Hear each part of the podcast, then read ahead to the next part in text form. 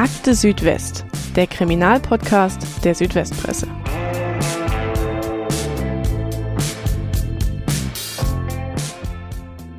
Es ist eine Geschichte, die im ersten Moment wie ausgedacht klingt.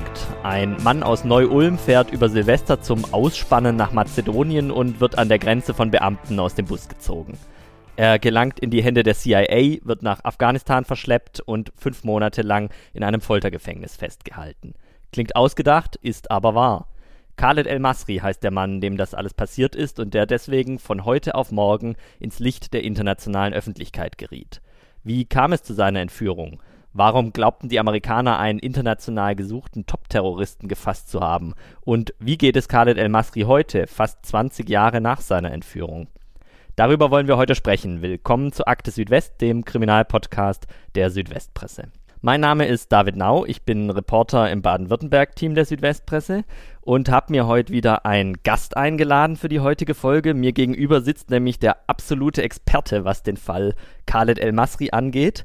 Mein Kollege Hans-Uli Meyer aus der Ulmer Lokalredaktion hat den Fall von Anfang an verfolgt und El-Masri auch erst vor einigen Monaten zum letzten Mal getroffen. Hallo Hans-Uli, schön, dass du heute wieder da bist. Ja, ebenfalls von mir. Schönen guten Tag lass mich doch gleich mal zu Beginn eine persönliche Frage stellen. Wie hast du denn damals von der Geschichte erfahren? Die große Öffentlichkeit hat davon ja hauptsächlich durch einen Artikel der New York Times Kenntnis erlangt. Du auch oder hattest du vorher schon mal was davon Leuten gehört?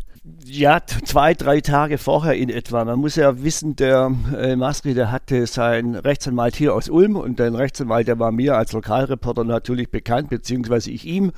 Äh, der kam auf mich zu und hat mir die Geschichte erklärt, äh, aber auch darum gebeten, abzuwarten, weil die Klage, die äh, Masri, die richtete sich ja gegen die USA, gegen den CIA und dessen Direktor und eingeschaltet war die Menschenrechtsorganisation ACLU in den USA, in New York. Äh, die hatten das Zugriffsrecht äh, im Grunde auf die Geschichte, das aktuelle Recht, die New York Times und der Spiegel in Deutschland kamen als erste tags drauf, allerdings wir dann mit einer Grunde ausrecherchierten Geschichte, aber mit der Verzögerung um einen Tag. Hast du denn als der Anwalt von Khaled El Masri, Herr Gnidic heißt er ja, äh, auf dich zukam, hast du die Geschichte geglaubt? Das klingt ja wirklich auf den ersten Blick erstmal ziemlich ausgedacht und abstrus ja, das, äh, das war tatsächlich so eine große Geschichte, dass sie zunächst mal gar nicht äh, erklärbar und vorstellbar schien, ähm, ohne dem Rechtsanwalt jetzt Unrecht tun zu wollen. Aber er war damals jetzt auch nicht, sag mal, der Name in Ulm, der für die großen spektakulären Fälle stand.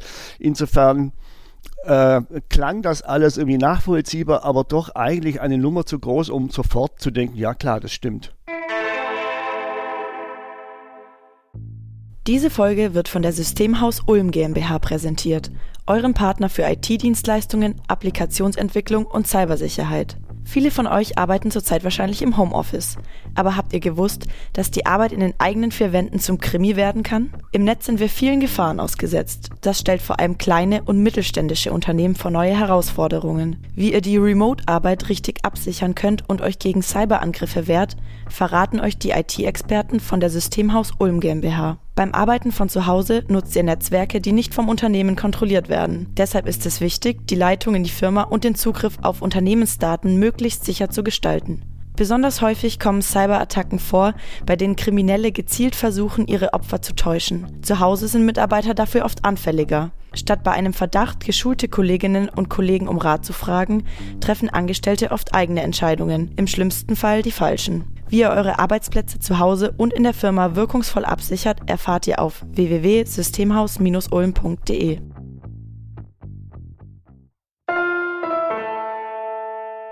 Dann lass uns doch jetzt vielleicht von Anfang an einmal die Geschichte aufrollen. Wir beginnen vielleicht mal bei Khaled El-Masri, bevor diese Entführung stattgefunden hat. Da hat er auch schon eine relativ bewegte Lebensgeschichte. Er ist in Kuwait äh, geboren worden, ist dann im Libanon aufgewachsen, irgendwann nach Deutschland gekommen. Was weiß man denn alles über sein Leben, bevor er äh, quasi in die internationale Öffentlichkeit steigt? Ja, also Khaled El-Masri hat äh, da nie einen Hehl draus gemacht. Seine Geschichte, seine Biografie äh, liegt relativ klar auf dem Tisch und auch nachvollziehbar auf dem Tisch.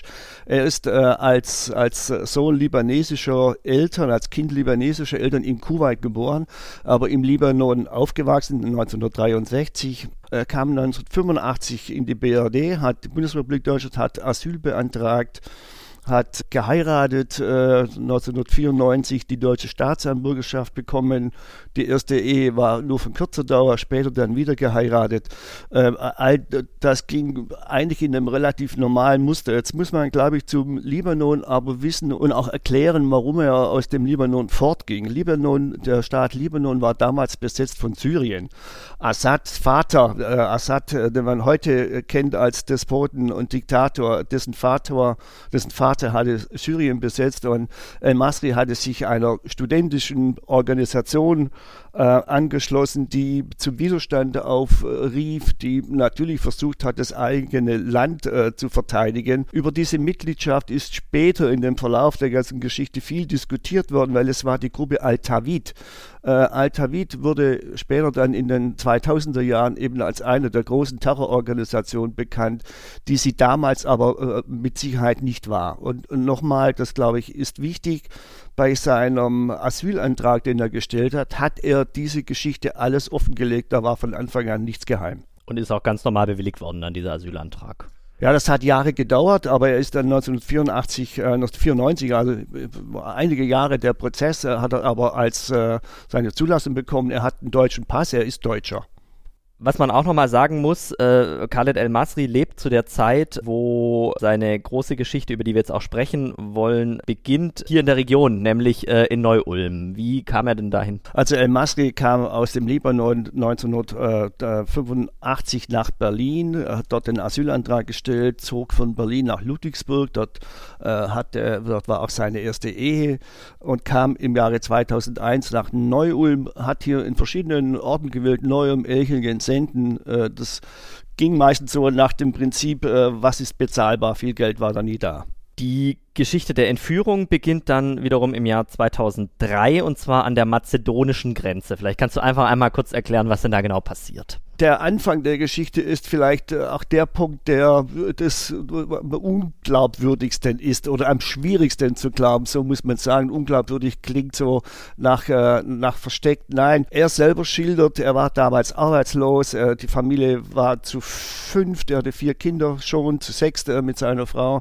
Sie haben gelebt in einem Zimmer, also sehr beengt, auf enge Verhältnisse. Er war unglücklich, er war unzufrieden mit einer Situation. Es kam ein Ehekrach dazwischen, wie er äh, erklärt erklärt und ohne viel zu überlegen äh, äh, ist er an Silvestertag verreist, hat Geld mitgenommen und sich in einen dieser Omnibusse gesetzt, die vom Ulmer Busbahnhof äh, auf verschiedene, in verschiedene Länder auf dem Balkan fahren und wollte in Mazedonien auch dort, sagte er, kennt er niemand, kannte er niemand, er dachte, hat nur gewusst, da ist billig, äh, die Fahrkarte hat 150 Euro gekostet, da ist er hin, er wollte einfach nur seine Ruhe haben für ein paar Tage.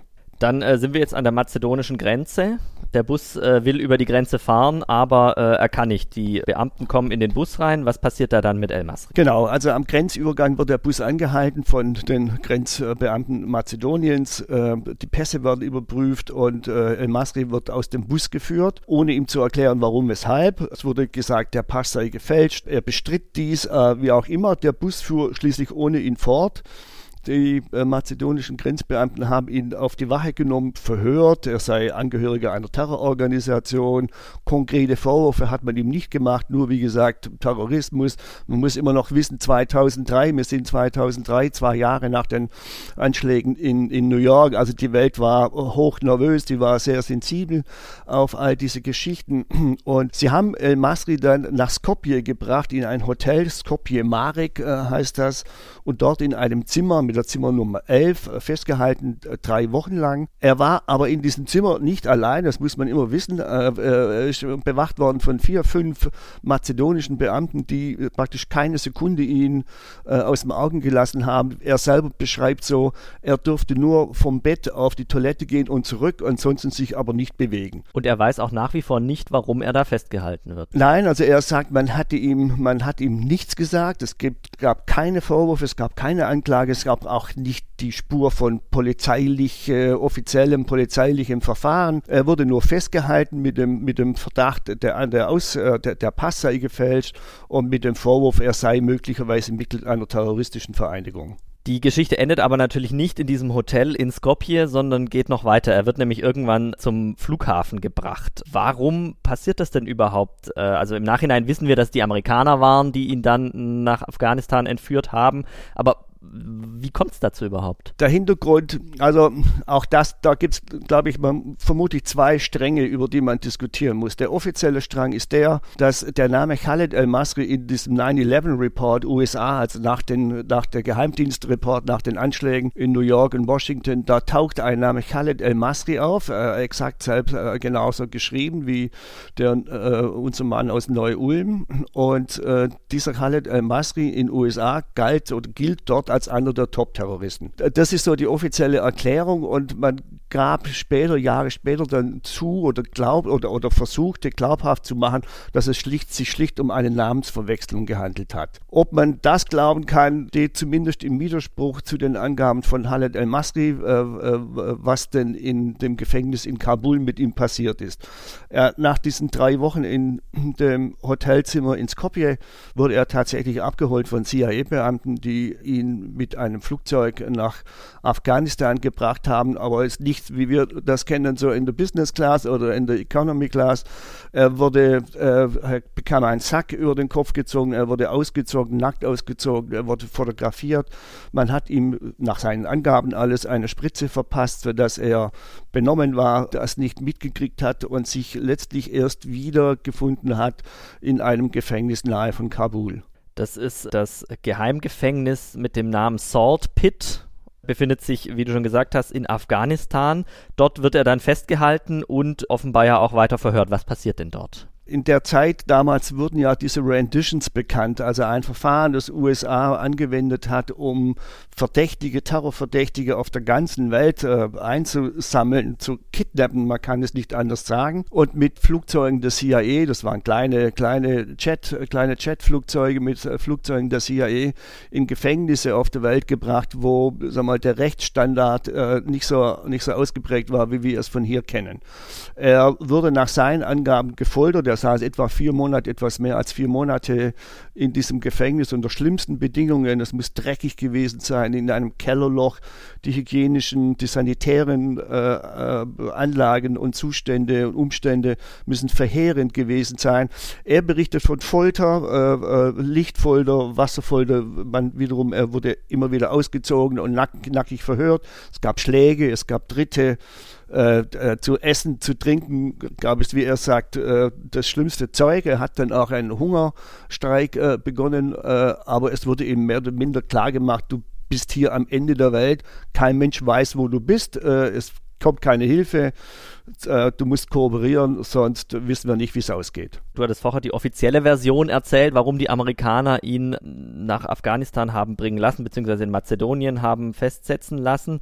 Du hast gerade gesagt, das steht im Widerspruch zu dem, was eben dort auch in diesem Gefängnis passiert. Was versuchen die Geheimdienstoffiziere oder wer auch immer in diesem Gefängnis die Verhöre führt, denn aus ihm herauszubekommen? Ja, das ist das Spannende, wenn die, das Argument der Namensverwechslung stimmen sollte, dann wäre es ja vernünftig gewesen oder nachvollziehbar gewesen, wenn die amerikanischen Kräfte ihn nach den Vorfällen in USA befragt hätten.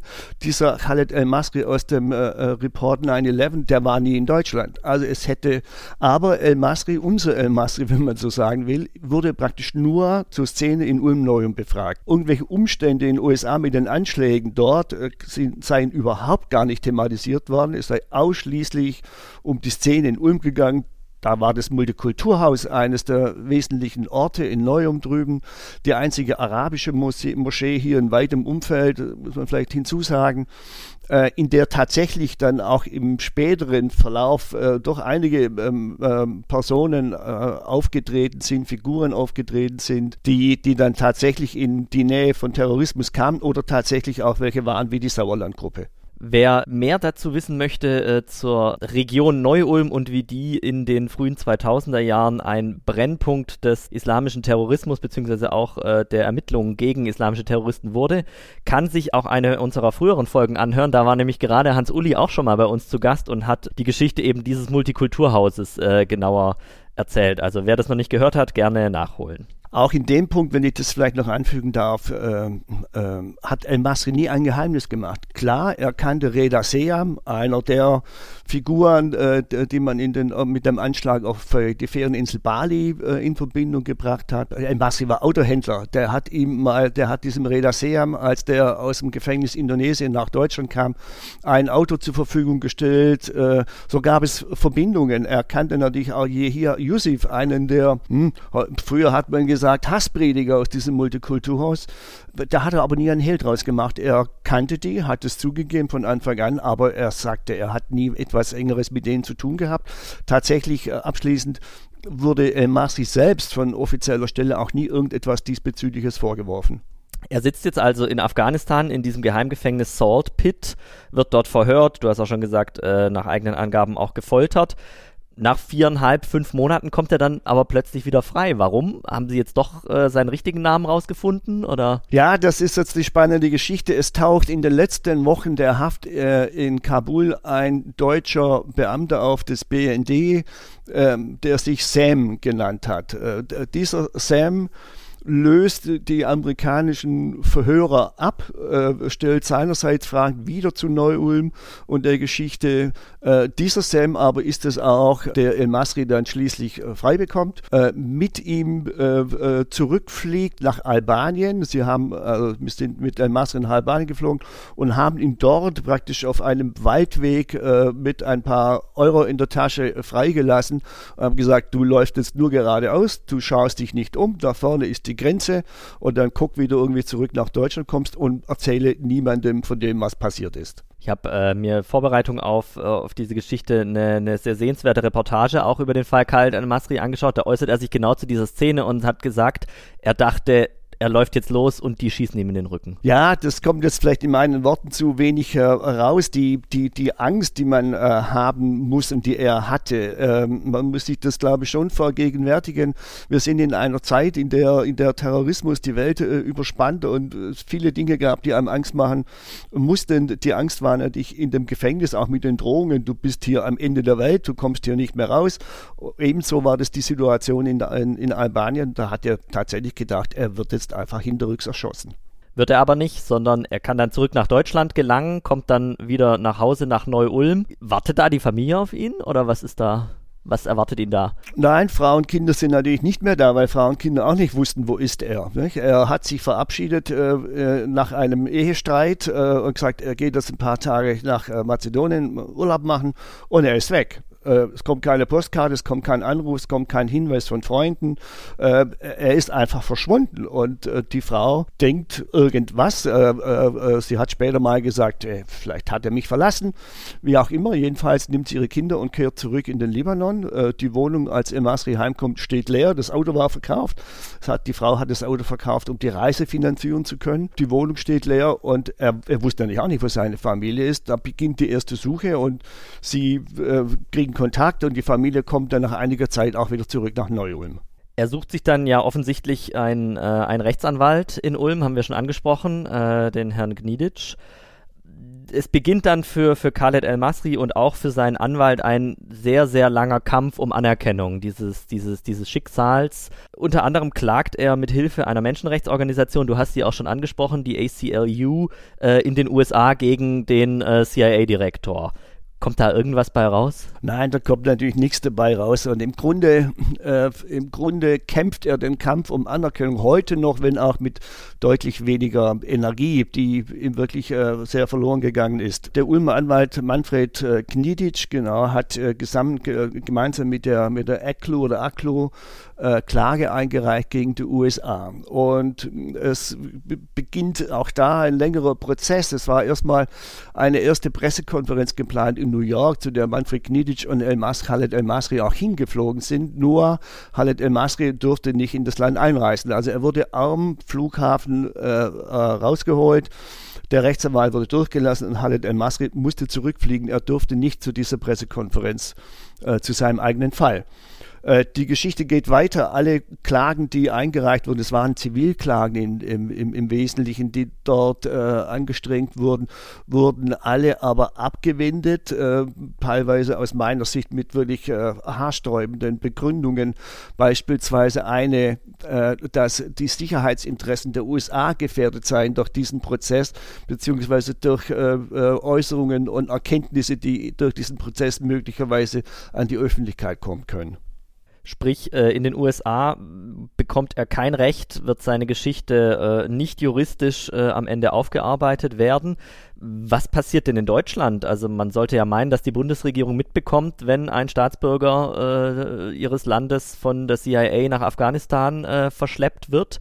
Ähm, Anwalt Gniditsch hatte vor allem ja auch, als El Masri dann zurück war, relativ schnell äh, das Bundeskanzleramt informiert. Wie ist die Reaktion in Deutschland? Ja, also im Grunde spielt die wie soll ich sagen, spielt die Bundesrepublik Deutschland in den Augen von Khaled el-Masri die unrühmlichste Rolle in dem ganzen Prozess. Also, obwohl seine Peiniger, sagen wir mal, CIA-Beamte waren und obwohl die USA das Ganze veranlasst hat, worum es ging, äh, gegen die BRD hegt er den meisten Groll, weil er sagt, das ist meine Regierung, ich bin deutscher Staatsbürger, ich habe einen deutschen Pass und ich habe keine Unterstützung bekommen. Da muss man auch jetzt da wieder zwei, gibt es zwei Stränge. Dieser Sam, von dem wir vorher schon gehört haben, äh, war ja ein deutscher Sicherheitsbeamter. Also äh, wusste er, zu einem frühen Zeitpunkt, dass ein deutscher Staatsangehöriger in einem Rendition-Programm äh, der USA ist. Gleichzeitig hat Mazedonien äh, äh, mitgeteilt, dass sie wiederum die deutsche Botschaft in Skopje verständigt hätten äh, darüber, dass sie Khaled El-Masri also an Silvester im Neujahr dann 2004 festgenommen hätten. Offiziell hat es in Deutschland aber geheißen, dass Otto Schily als damaliger Innenminister vom Botschafter Coates erst im Mai 2004, also nach der Freilassung von El-Masri, zum ersten Mal offiziell über diese Art von Verschleppung informiert worden sein sollen das passt nicht zusammen. Also beide Aussagen stimmen nicht. Entweder haben äh, hat der BND und die Botschaft das nicht weitergegeben oder die Bundesregierung war eben früher informiert. Naja gut, aber dass eine Botschaft äh, und ein BND-Mitarbeiter nicht weitergeben, dass ein deutscher Staatsbürger von einem fremden Land entführt und verschleppt und gefoltert wird, das mag sich äh, vorstellen, wer mag. Ich kann mir das jedenfalls nicht äh, äh glauben. Es war in dem Zusammenhang immer zu hören, dass natürlich die, die internationalen Beziehungen Deutschland zu USA über der Geschichte äh, von Khaled El-Masri standen. Vieles von dem, was wir jetzt auch über die, die Reaktion der Bundesregierung äh, wissen, die Details, die du gerade genannt hast, wissen wir auch deswegen, weil es in Deutschland über Umwege eine Art Untersuchung dieses Falles gab. Es gab nämlich einen äh, Untersuchungsausschuss vor dem Bundestag, in dem es um äh, Aktivitäten des Bundesnachrichtendienstes im Irak und eben Flüge der CIA gegangen war. Und in diesem Untersuchungsausschuss hat Khaled El-Masri eben auch ausgesagt. Das war 2006. Was äh, kam denn dabei raus bei diesem Untersuchungsausschuss? Ja, es gab im Grunde zwei Untersuchungsausschüsse. Es gab einen in Deutschland und einen auch des Europaparlaments. Die, äh, das Europaparlament war kurz vorgeschaltet, aber im Grunde überlappten die sich. Es gab vom EU-Parlament einen Sonderbeauftragten, Dick, äh, Dick Marty, ein Schweizer Diplomat, äh, der damit beauftragt wurde, der lange diesen Fall erarbeitet hat und 0,0 Zweifel an der Wahrheit und Echtheit äh, dieser Geschichte geäußert hat. Das war natürlich eine Aussage, die die den Deutschen Bundestag etwas unter Druck gesetzt hat, äh, weshalb dieser Untersuchungsausschuss zustande kam. Das stimmt. In dem Untersuchungsausschuss würde auch die Geschichte von El Masri als wahr unterstellt. Also nicht, dass man äh, dieses äh, bestritten hätte. Die Mehrheit des Ausschusses allerdings kam dann doch zu dem merkwürdigen Umstand zu, zu, behaupten, dass, äh, und da würde ich gerne zitieren aus dem, aus, dem, aus dem Schriftstück, dass durch die damalige damalige Bundesregierung Khaled el-Masri auf allen Ebenen unverzüglich Hilfe geleistet wurde. Das ist schon ein starker Satz, äh, wenn man auch die Geschichte von jetzt äh, dem Herrn Gniditsch äh, äh mit in Betracht zieht, der tatsächlich äh, gleich, als er von dem Fall mitbekommen hat, das Bundeskanzleramt angeschrieben hat. Nicht äh, mit einem Vorwurf verbunden oder mit einer Anklage verbunden, sondern mit der Bitte um Hilfe bei der Aufklärung. Diese Bitte wurde nie beantwortet. Er hat jedenfalls vom Bundeskanzleramt nichts gehört. Damaliger äh, Chef des Bundeskanzleramtes war äh, beispielsweise Herr Steinmeier, unser heutiger Bundespräsident. Dazu muss man sagen, dass der Chef des Bundeskanzleramtes immer auch äh, die oberste Aufsichtsperson der ähm, Nachrichtendienste, sprich der Geheimdienste in Deutschland ist. Das kommt in dem Fall eher erschwerend hinzu. Werbung. Diese Folge wird präsentiert von Clark, deinem digitalen Versicherungsmanager. Versicherungen können super nervig sein. Habe ich alle, die ich unbedingt brauche? Oder habe ich vielleicht Verträge, die für mich gerade eigentlich gar keinen Sinn ergeben? Nur wenige Menschen haben wirklich Lust, sich mit dem Thema auseinanderzusetzen. Was dabei hilft, haben wir euch in der letzten Folge schon erzählt. Die Clark Versicherungs-App ist dein digitaler Versicherungsmanager. Einfach in wenigen Minuten kostenlos anmelden und deine Verträge hochladen. So hast du sämtliche Details zu deinen Versicherungen im Blick. Clark hilft dir auch dabei, Geld zu sparen. Die App bewertet zum Beispiel deine bestehenden Verträge und schlägt dir Optimierungsmöglichkeiten vor. Und wenn du dann trotzdem noch ratlos bist, einfach nachfragen. Die Clark-Versicherungsexperten stehen dir per Telefon, E-Mail oder Chat zur Verfügung, ganz ohne Wartezeit. Hörer von Akte Südwest bekommen von Clark außerdem einen Amazon-Gutschein von bis zu 30 Euro. Einfach die Clark-App runterladen oder direkt auf clark.de gehen und bei der Registrierung den Gutscheincode Südwest mit UE geschrieben eingeben. Wenn du eine bestehende Versicherung hochlädst, dann sicherst du dir einen 15 Euro Amazon-Gutschein. Bei zwei Versicherungen sind es sogar 30 Euro. Du kannst die App auch deinen Freunden weiterempfehlen. Schließt dann jemand wegen deiner Empfehlung eine Versicherung über Clark ab, gibt es für beide von euch 50 Euro. Die Teilnahmebedingungen und alle Infos findest du auch in den Show Notes. Ende der Werbung. Hat man sich denn nach diesem Untersuchungsausschuss jemals bei Khaled El-Masri entschuldigt? Also sowohl die Amerikaner als auch die Mazedonier als auch die Deutschen? Offiziell nicht. Also von Deutschland auch inoffiziell nicht, tatsächlich. Also bis auf den Ausschuss, der gesagt hat, ja, die Geschichte stimmt, äh, äh, gab es keine offizielle Entschuldigung. USA auch nicht offiziell, inoffiziell allerdings hat sich Kanzlerin Merkel, hat sich, man weiß nicht genau, ver, ver, verplappert, äh, vertan oder es bewusst äh, so getan. Jedenfalls erklärte Frau Merkel einmal nach einem Treffen mit der damaligen Außenministerin Condoleezza Rice, diese habe sich bei ihr für, den, für die Entführung des Herrn El-Masri entschuldigt. Offiziell bei Herrn Masri ist nichts angekommen. Ähm, Mazedonien als einziges Land äh, in, diesem, in diesem Dreigestirn, wenn man das so nennen möchte. Mazedonien wurde verurteilt, hat sich äh, tatsächlich auch entschuldigt. Es gibt ein offizielles Schreiben des Staatspräsidenten, das liegt mir vor, ich habe es gelesen und äh, Mazedonien hat auch tatsächlich 60.000 Euro an El Masri überwiesen was er erstmal gar nicht angenommen hat, weil er immer sagte, Geld interessiert mich nicht. Ich will wissen, warum und weshalb. Und ich will wissen, dass man sich bei, will, dass man sich bei mir dafür entschuldigt. Mittlerweile, da kommen wir später vielleicht nochmal drauf, hat er auf Anraten dieser amerikanischen Menschenrechtsorganisation das Geld angenommen und es genutzt, um sich ein neues Leben aufzubauen parallel zu diesen ganzen äh, Prozessen und Untersuchungen auf politischer Ebene äh, gibt es auch ganz simpel Ermittlungen der Polizei und der Staatsanwaltschaft. Äh, in Neu-Ulm ermittelt äh, die Kriminalpolizei, äh, in München die zuständige Staatsanwaltschaft. In diesem Fall Kommt denn dabei was raus? Auch in diesem Fall kommt relativ äh, zügig raus, dass die Geschichte stimmt. Das muss man feststellen in allen in allen Untersuchungen, auf welcher Ebene auch immer, ist immer klar, die Geschichte stimmt. Zum einen. Zum zweiten, die Geschichte hat keinen Vorlauf in, äh, in, in, der Weise, dass El Masri sich irgendwie hätte schuldig äh, gemacht oder in irgendeiner Weise ernsthaft und wahrhaftig als Terrorist in Verdacht geraten wäre. Ja, die Staatsanwaltschaft in München unternimmt viel, ist vom vom El Masri und seinem Anwalt auch immer anerkannt worden, dass die viel unternommen haben. Es gibt beispielsweise ein Isotopengutachten, mit dem man klar beweisen kann, dass El Masri in Afghanistan gewesen sein muss, und zwar auf einen längeren Zeitraum. Da lässt sich wissenschaftliches viel machen. Das wurde alles ermittelt und recherchiert und auch die Staatsanwaltschaft in München, die das, die das äh, Verfahren geführt hat, kommt klar zu der Aussage, Geschichte stimmt, kein Zweifel dran. Und sie kommt sogar äh, so weit, dass sie äh, feststellen kann, wer die Männer sind, die El Masri nach Afghanistan entführt haben. Der Fall erweckt natürlich das Interesse vieler Journalisten und das muss man echt sagen, weltweit gab es so viele investigative Kollegen, die die Dinge herausgefunden haben. Und wenn man das alles zusammengetragen hat, hat es für die Staatsanwaltschaft tatsächlich die Möglichkeit gegeben, 13 CIA-Beamte namentlich zu benennen, sowohl mit dem verdeckten Namen als auch mit dem echten Namen, mit dem Klarnamen. Es ist klar, es ist bekannt, wer die 13 äh, Männer waren, die El-Masri aus äh, Skopje abgeholt und nach Afghanistan gebracht haben, ihn dort verhört haben. Die sind bekannt. Teilweise äh, gab es auch Versuche, sie zu interviewen, Filme mit ihnen zu machen. Äh, das hat alles nicht funktioniert. Die Staatsanwaltschaft in München hat aber internationalen Haftbefehl erlassen gegen alle 13. Dieser internationale Haftbefehl, der besteht.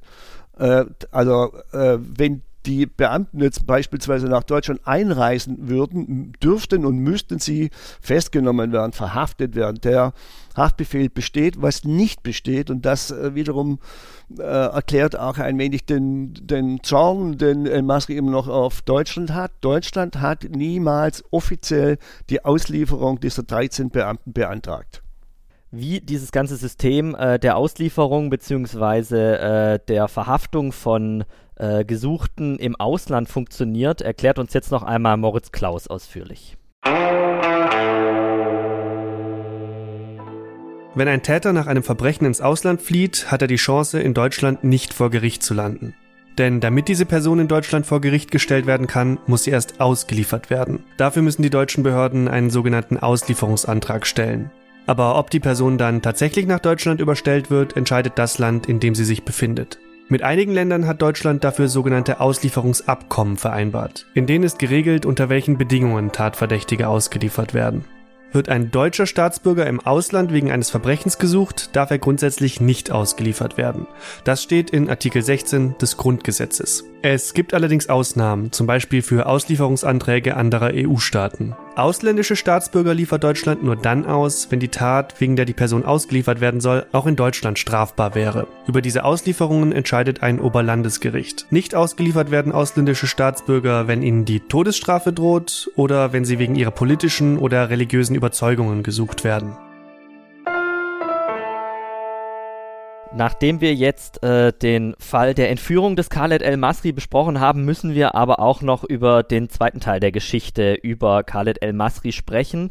Es beginnt nämlich eine Zeit, in der er vom Opfer auch zum Täter wird. 2007 nämlich legt er in einem Großmarkt in Neu-Ulm ein Feuer. Wie kommt es denn dazu? Warum rastet er denn aus und legt da Feuer? Ja, ja, das war im Grunde schon der zweite Vorfall. Der erste Vorfall spielt kurz zuvor. Man muss einfach wissen, seit 2004 versucht El Masri Anerkennung. Wir haben es gerade eben dargestellt. Äh, er, er bekommt überall insofern Zustimmung, dass seine Geschichte stimmt, aber er bekommt keine Entschuldigung, er bekommt keine Entschädigung, er bekommt keine Erklärung. So, das setzt ihm natürlich massiv zu. Und jetzt versucht man den Herrn El Masri irgendwie wieder einzugliedern. Und zeitgleich passiert etwas, was dann vielleicht so typisch deutsch ist. Er ist Folteropfer. Das kann auf dieser Welt niemand mehr bezweifeln. Er ist Folteropfer, aber er bekommt keine Therapie, weil sich die Kostenträger in Deutschland darüber streiten, wer dafür verantwortlich ist. Das heißt, der Mann tief traumatisiert, wartet zwei Jahre darauf, dass sich deutsche Kassen und Kostenträger verständigen, wer letztlich für eine Behandlung äh, äh, von ihm zuständig ist, wer dafür bezahlen soll und muss. In der Zeit verfestigt sich das Trauma in einer Weise, wie es vermutlich auch bis heute nicht wirklich äh, äh, restlos behandelt und therapiert ist. Er, zuerst bekommt er die Chance, äh, äh sich als Lkw-Fahrer ausbilden zu lassen, bekommt Schulungen bei der DEKRA. Dort fehlt er gelegentlich und wird von einem äh, Fahrlehrer irgendwie übel angegangen. Dem schmiert er eine. Das war der erste Fall, wo ihm einfach die Sicherung durchbrennt und, und, und er durchdreht. Dann diese Geschichte mit, äh, mit dem Großmarkt. Er kauft sich dort einen relativ billigen iPad, der funktioniert nicht richtig. Er geht äh, zum, zu dem Großmarkt hin und reklamiert, dass da wird ihm wohl unterstellt, er hätte die falschen Batterien reingetan. Das, das kann er noch so, so schlucken, dann geht er wieder zurück, kommt drei Tage später wieder hin und will das Gerät umtauschen. Da wird er dann äh, aus, dem, aus dem Haus gewiesen, er spuckt äh, denjenigen gegenüber an und, und äh, nimmt äh, das Hausverbot hin. Drei Tage später fährt er mit seinem Auto rückwärts an den Personaleingang, schüttet etwas Benzin in diesen Personaleingang und zündet es an. Es entsteht im Grunde eine große Rauchwirkung und die Sprinkleranlage, die dieses kleine Feuer äh, löscht, richtet letztlich vermutlich mehr Schaden als das Feuer selbst. Wie auch immer, aber El Masri, und das ist äh, so der Punkt, der sich am deutlichsten zeigt bei der dritten Geschichte, wird vom Opfer zum Täter. Und das Massivste, das er sich da, glaube ich, zu Schulden kommen lässt, ist der Angriff auf den neuen Oberbürgermeister den er in dessen Büro überfällt, kann man fast sagen. Er sucht ihn auf, nimmt seine, hat seine Kinder dabei, äh, äh sucht den OB äh, Gerold Nürnberg auf und äh, versetzt ihm ein paar Faustschläge ins Gesicht. Da müsstest du jetzt vielleicht einmal nochmal erklären, ähm, wie er das denn begründet hat. Ja, die Begründung gibt es zweierlei Dinge. Das eine ist einfach die allgemeine Situation. Immer wieder, also El Masri fühlt sich auch verfolgt von, von Sicherheitsbehörden, von Geheimdiensten. Er weiß es selber nicht so genau. Er schildert äh, viele Situationen im Alltag, wie seine Kinder aufgelauert werden, wie er auf beim Autofahren von mehreren Fahrzeugen bedrängt wird, wie seine Frau angesprochen wird. So, er, empfindet das alles als Bedrohung und er empfindet es als eine, als eine Gefahr für, für, für seine Kinder hauptsächlich, um die er sich äh, große Sorgen macht. Und das ist vielleicht auch so der Punkt, warum er die Kinder äh, mitnimmt, äh, als er ins Rathaus nach Neuem stürmt. Ob er das von vornherein so im Sinn hatte, den Oberbürgermeister zu schlagen oder ob das aus der Situation heraus entsteht, das kann ich nicht beurteilen. Er selber erklärt, er, er, er, wolle sein, er wollte seinen Kindern zeigen, dass ihr Vater für sie einsteht. Drei Tage zuvor waren wohl Sicherheitsbeamte wieder in der Wohnung und seien mit gezückter Waffe äh, in die Wohnung gekommen äh, was die Kinder gesehen hätten. Da hat, habe er seinen Kindern zeigen wollen, dass ihr Vater für sie da ist und sie beschützt. Und der Oberbürgermeister ist dann für ihn ein Repräsentant dieses Staates oder warum trifft es gerade den OB Nürnberg? Ja, ich glaube, dass da, dass da viele Zufälligkeiten eine Rolle spielen. Vielleicht auch folgender Punkt, dieses ehemalige Multikulturhaus, in dem er früher ja auch äh, war als, äh, als, als Arab in, in der arabischen Moschee. Dieses ehemalige Kulturhaus liegt in, im, im Gewerbegebiet und um, in, und um das Kulturhaus herum, um das ehemalige Kulturhaus herum gab es einige Freudenhäuser, Bordelle, was er natürlich als gläubiger Moslem als, als ganz schlimme Situation äh, aufgefasst hat, wofür er den OB verantwortlich macht. Und der OB ist für ihn auch der Repräsentant eines Staates, der, eines Staatengefüges, wo er die Amerikaner mit einnimmt, die, äh, die ihm einfach bislang nur Böses getan haben. Er muss dann wegen dieses Angriffs auf, auf den Neu-Ulmer OB natürlich vor Gericht. Ich habe mir da Bilder von diesem Prozess damals angeschaut. Masri sieht da, man kann es wirklich nicht anders sagen, einfach super fertig aus. Der Bart ist komplett verfilzt, sein Gesicht ist eingefallen, er, er hat einen ziemlich bösen Blick für die Fotografen drauf. Du warst damals auch dort im Prozess, hast äh, diesen, diesen, dieses Gerichtsverfahren verfolgt. Welchen Eindruck hat denn El Masri auf dich gemacht? Ja, mir ging es ja genauso. Ich habe El Masri ja früh, früh kennengelernt, anfangs 2005 und habe ihn natürlich viel gesprochen. Wir haben uns viel getroffen in der Kanzlei des Anwalts und, und also wir kannten uns vom Sehen. Er, musste, er kannte mich sicher auch und er hat sich mir aber äh, bei diesem Prozess, äh, da war er, er war nicht mehr auf dieser Welt. Das sagt er auch selber. Er sei nicht mehr zu zurechnungsfähig gewesen. Er hat zwar noch gelebt, aber mehr auch nicht. Sei völlig äh, empfindungslos gewesen gegen sich und gegen die Umwelt.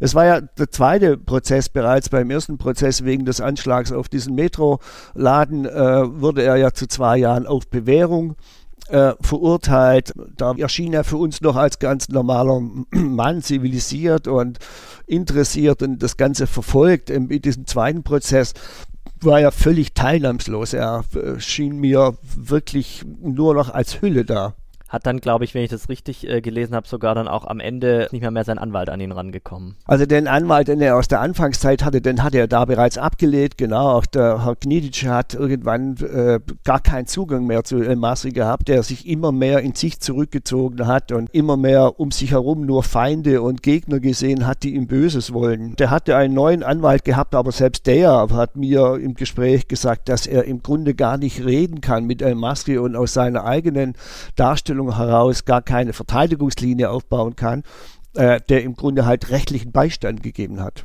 Dieser Prozess geht dann nicht so glimpflich für ihn aus. Er muss dann für längere Zeit in Haft, wird dann auch in der Haft nochmal mehrfach auffällig, gerät da mit äh, anderen Häftlingen bzw. Wärtern aneinander und kommt dann erst nach fünf Jahren wieder frei und dann verschwindet er im Prinzip vom Erdboden. Was, was weiß man, wo geht er hin, wo, wo ist er? Ja, vielleicht eine ganz kurze Episode zuvor. Er, er, sitzt in der JVA, in der Justizvollzugsanstalt in Kempten ein, klagt über Kopfweh und möchte eine Kopfschmerztablette haben. Der Justizangestellte bringt ihm aber nur ein Zäpfchen. El Masri will sich kein, will kein Zäpfchen nehmen, was für uns völlig selbstverständlich erscheint. Äh, er aber erinnert sich an die Folter in dem Gefängnis in, in Afghanistan, in dem man ihm immer wieder, wie er sagte, auch irgendwelche Gegenstände äh, eingeführt hat und für ihn ein Zäpfchen unvorstellbar äh, ist und äh, dass der Justizvollzugs äh, Bedienstete dafür kein Verständnis aufgebracht hat, hat ihn so erzürnt in seiner Traumatisierung, dass er ihn ebenfalls geschlagen hat. Der Maske sitzt insgesamt fünf Jahre im, in, im Gefängnis wegen der ganzen Delikte. Die Bewährung aus dem ersten Urteil wurde natürlich aufgehoben. Die Familie ist natürlich in der Zeit wieder weg, also die Frau und die Kinder ziehen äh, zurück. Mittlerweile sind es sechs Kinder. Sie in der kurzen Zeit, äh, als er zu Hause war, gab es äh, weiteren Nachwuchs. Also insgesamt hat die Familie sechs Kinder. Familie ist aber weg. El Masri kommt aus Kempten raus, fährt mit dem Zug nach Ulm. So viel Geld hat er gekriegt von der Anstalt, kommt in Ulm äh, für eine Nacht nur unter bei einem Bekannten, der ihm auch Geld äh, borgt. Und mit diesem Geld fährt er am nächsten Tag nach München, kauft sich ein Ticket äh, in die Türkei, fliegt nach Istanbul und von Istanbul weiter nach Dubai. Dort will er ein neues Leben führen. In Dubai bleibt er dann aber nicht lang, sondern es geht noch weiter. Er sagt, er hatte bekannte Namen in Dubai, nicht wirklich enge Freunde, aber er hatte Ansprechpartner. Also er reist auch nicht so aufs ganz gerade Wohl dorthin, sondern hat Adressen, an die er sich wenden kann. Das funktioniert aber nicht so, wie er sich das ausgedacht hat. Also auch in Dubai wachsen dann die Träume nicht den Himmel. Jedenfalls nicht für jemand mit dieser Geschichte. Äh, er merkt, das wird nichts, da kommt er, kriegt er keine Füße auf den Boden, will weit weg, äh, stellt ein Einreiseantrag nach Australien, geht also ganz oft den offiziellen Weg in, in die Botschaft und, und, stellt den Einreiseantrag, nennt sich, nennt seinen Namen und kriegt äh, von Australien offenbar, wie er sagt, niemals auch nur irgendeine Rückmeldung. Also nicht mal der Eingang des Antrags wurde ihm dort offenbar bestätigt. Was macht er denn dann, als es eben nichts wird mit Australien? Man muss ja wissen, seine Familie ist immer noch nicht bei ihm. El Masri erklärte es mir so, er wollte ja nicht seine Familie irgendwo hinholen, sondern er will erstmal irgendwie gucken, dass er Boden unter den Füßen kriegt, sich sortiert und auch eine Perspektive schaffen kann. Nachdem Dubai nichts wird, nachdem Australien nichts wird, überlegt er sich, was kann er denn seinen Kindern eigentlich noch zumuten? Die Kinder äh, sind aufgewachsen in Deutschland und aufgewachsen im Libanon. Das heißt, sie haben äh, zwei Sprachen, von denen sie keine richtig beherrschen.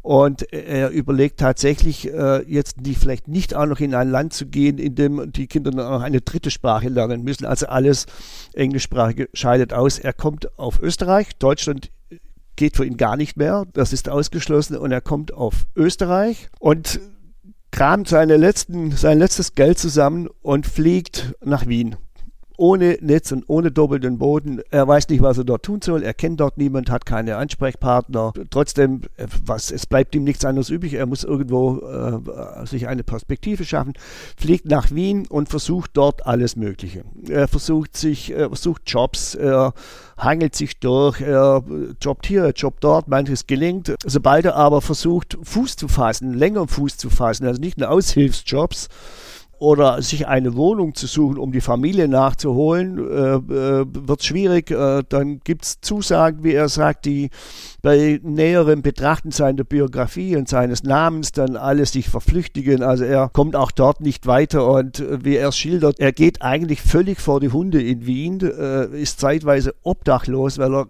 kein Geld für nichts mehr hat und trifft in dieser Zeit syrische Flüchtlinge, wir haben die große Flüchtlingswelle 2015 mittlerweile, die in einem am Rande der Großstadt Wien in so Unterkünften leben und mit denen kommt er irgendwie in Kontakt. Und es bahnt sich so eine gegenseitige Hilfe an. Er spricht Deutsch, hat keine Unterkunft.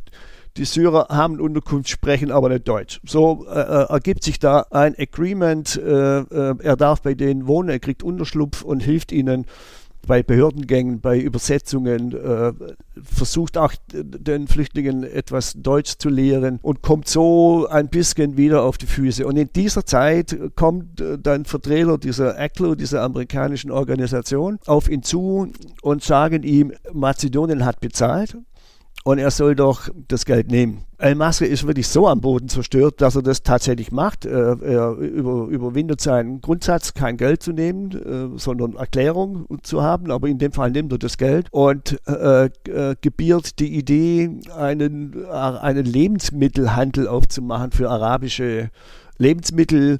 Allerdings, das allerdings nicht in Wien. Da hat er gesagt, da gibt es zu viele. Sich ein bisschen umgeschaut und kommt auf Graz. Er siedelt tatsächlich nach Graz über. Die Familie kommt dann auch dazu. Und dann erst kommt die Familie. Das sind dann allerdings sieben Jahre dazwischen. Du hast Khaled El Masri im vergangenen Sommer persönlich auch in Graz besucht, hast dort mit ihm relativ lang auch gesprochen, warst dort mit ihm in einem Café. Was hat er dir denn da berichtet? Wie geht's ihm inzwischen? Ja, das war ganz interessant. Ich habe ja immer äh, in der Zeit auch versucht, Kontakt mit ihm zu kriegen. Es gab mal eine, eine, französische Journalistin, die für Arte eine Dokumentation drehen wollte. Die hat mir erzählt, dass El Masri in Wien sei. Das hat damals aber nicht funktioniert. Und äh, später dann äh, gab es einen weiteren einen weiteren äh, Filmemacher, Thomas Eberlein, der ebenfalls für Arte eine Dokumentation gedreht hat, die wirklich sehr, sehr sehenswert ist auf Arte der hat mir äh, die Kontaktadressen besorgt und äh, ich bat ihn, dass er mit El Masri Kontakt aufnimmt, ob er wiederum sich mit mir auseinandersetzen wolle oder sprechen wolle, was er, zu, was er zugesagt hat.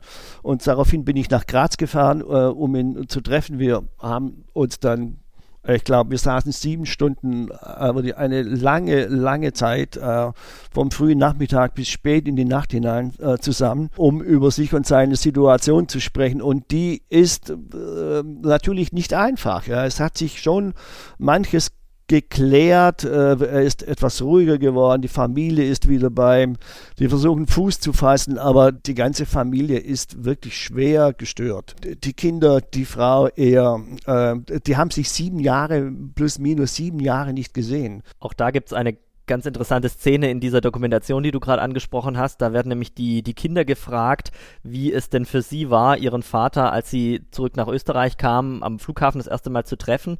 Und der eine Sohn berichtet dann schon unter Tränen, dass der Vater sie gar nicht erkannt hätte. Ja, das äh, ist tatsächlich so. Also El Masri selber gibt auch zu, dass das Zusammenleben mit ihm natürlich, also die, das Zusammenleben in der Familie insgesamt schwierig war. Und er schiebt das aber jetzt gar nicht ab auf seine Kinder, sondern er, er, er nimmt die Schuld da auf sich und sagt, er sei er sei kalt gewesen, gefühllos gewesen, äh, sei, hätte nichts an sich rangelassen. Äh, ich glaube, das ist verständlich, wenn man die, wenn man die Biografie sieht. Und dann natürlich in diesem Alter, ja, äh, entwickeln sich, das weiß jeder von uns, der, der Kinder hat, äh, äh, dass sich Kinder in diesem Alter natürlich stark entwickeln. Und sieben Jahre machen da enorm viel aus.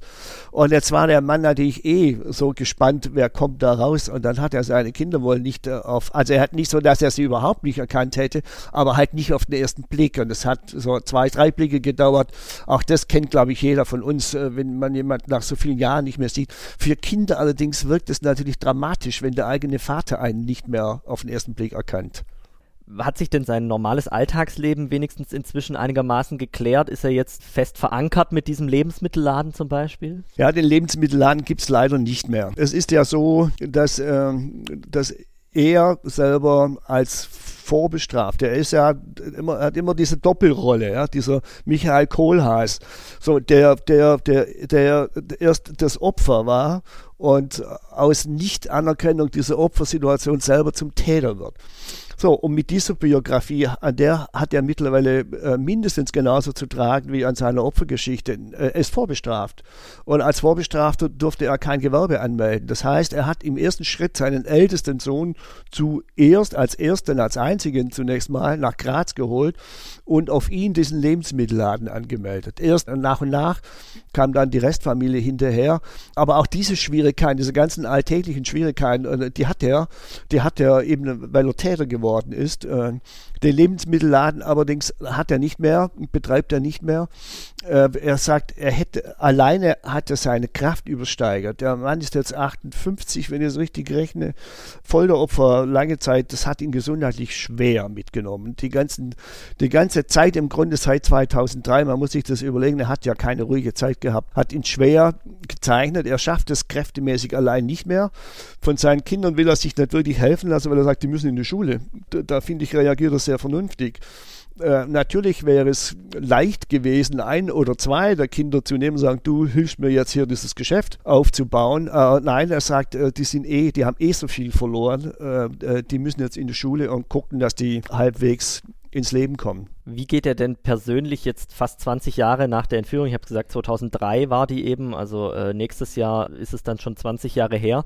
Wie geht er denn persönlich mit dieser Sache um? Ist er da immer noch ein Getriebener? Versucht er immer noch diese Antworten zu bekommen oder hat er inzwischen für sich persönlich auch damit abgeschlossen, vielleicht auch als eine Art Schutzreflex? Er arbeitet mittlerweile als Fahrer. Er, er versucht wirklich stabil zu bleiben. Er arbeitet als Fahrer für die Großbäckerei, bedient dort Filialen. Er sagt für sich selber, sein Leben ist durch. Er erwartet nichts mehr. Er erwartet nichts mehr. Sein Streben ist, äh, den Kindern eine Stabilität äh, zu bieten und zu gucken, dass die, dass die halbwegs durchs Leben kommen. Das ist sein, sein, sein Impetus. Und ob er die Geschichte wirklich ganz verarbeitet hat, glaube ich nicht. Ich glaube, das geht gar nicht. Also bei der, bei der, also das würde vermutlich auch schon sehr schwer sein, wenn hinterher alles äh, gut gelaufen wäre.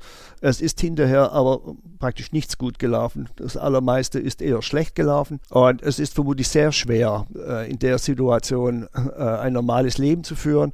Wie gesagt, er versucht zu funktionieren. An Ruhestand, an Rente denkt er gar nicht. Er weiß nicht, wie, denn woher soll eine Rente kommen? Also das wird finanziell noch sehr schwierig. Fasse vielleicht jetzt noch einmal zusammen. Wir wissen, die Geschichte der Entführung ist wahr. Er ist ein Folteropfer. Er wurde von der CIA nach Afghanistan entführt ohne dass er sich jemals was zu Schulden kommen lassen hat, was das rechtfertigen würde. Abgesehen davon, dass eine Entführung durch die CIA eigentlich durch nichts gerechtfertigt sein sollte. Glaubst du denn, das ist jetzt das Ende der Geschichte? Also wir haben schon gehört, es gab keine Entschuldigung von Deutschland, keine wirkliche Entschuldigung der USA, nur Mazedonien hat sich eben anerkenntlich gezeigt. Gibt es da noch eine weitere Entwicklung oder ist das durch? Also er sagt, wenn es denn neue Möglichkeiten gäbe, dann stünde er als Zeuge natürlich bereit, er ist bereit äh, auszusagen, vor welchem Gremium auch immer.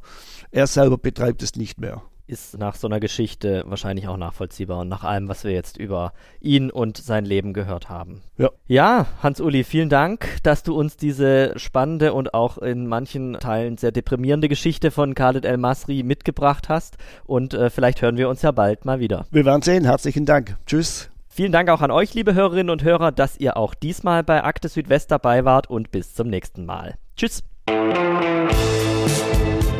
Wenn ihr Feedback, Anregungen oder auch Ideen für Fälle habt, die wir einmal bearbeiten sollen, dann schickt uns doch am besten eine E-Mail an podcast.swp.de. Ihr könnt uns aber auch auf Twitter folgen, dort heißen wir @akte_swp. Wenn ihr gar nicht genug bekommen könnt von spannenden Kriminalfällen aus Baden-Württemberg, dann schaut mal auf unserer Website www.swp.de/crime vorbei. Dort haben wir euch ein Paket geschnürt aus aktuellen Kriminalfällen, Gerichtsberichterstattung und auch spannenden Interviews mit Experten. Und dort gibt es auch einen Newsletter, für den ihr euch anmelden könnt und dann bekommt ihr das alles ganz bequem ins E-Mail-Postfach.